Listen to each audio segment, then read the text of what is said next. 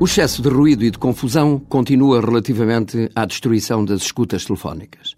A confusão que veio para ficar a propósito da destruição das escutas telefónicas não decorre da lei, que desta vez é clara e perceptível.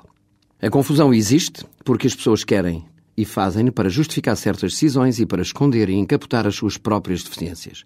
Como sabemos, as escutas telefónicas são um meio excepcional de obtenção de prova que não pode ser banalizado nem generalizado na investigação criminal por se tratar de um meio brutalmente invasivo da privacidade do escutado.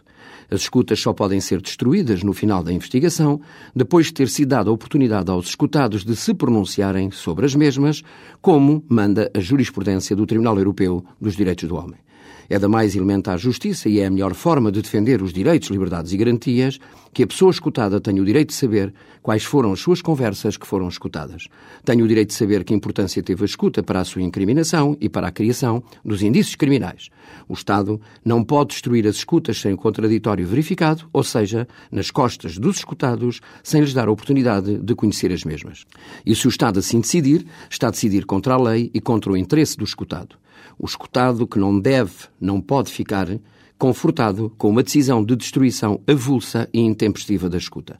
O legislador não quer, não quis, que as escutas sejam destruídas prematuramente.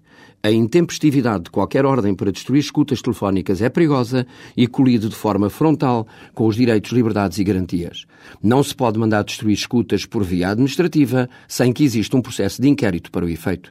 Se assim não for acautelado, o despacho que ordena intempestivamente a destruição das escutas é inexistente, o que significa que não existe no mundo do direito. Destruir escutas antes do seu tempo é um erro de palmatória com consequências imprevisíveis para a investigação criminal em curso e para os direitos do escutado.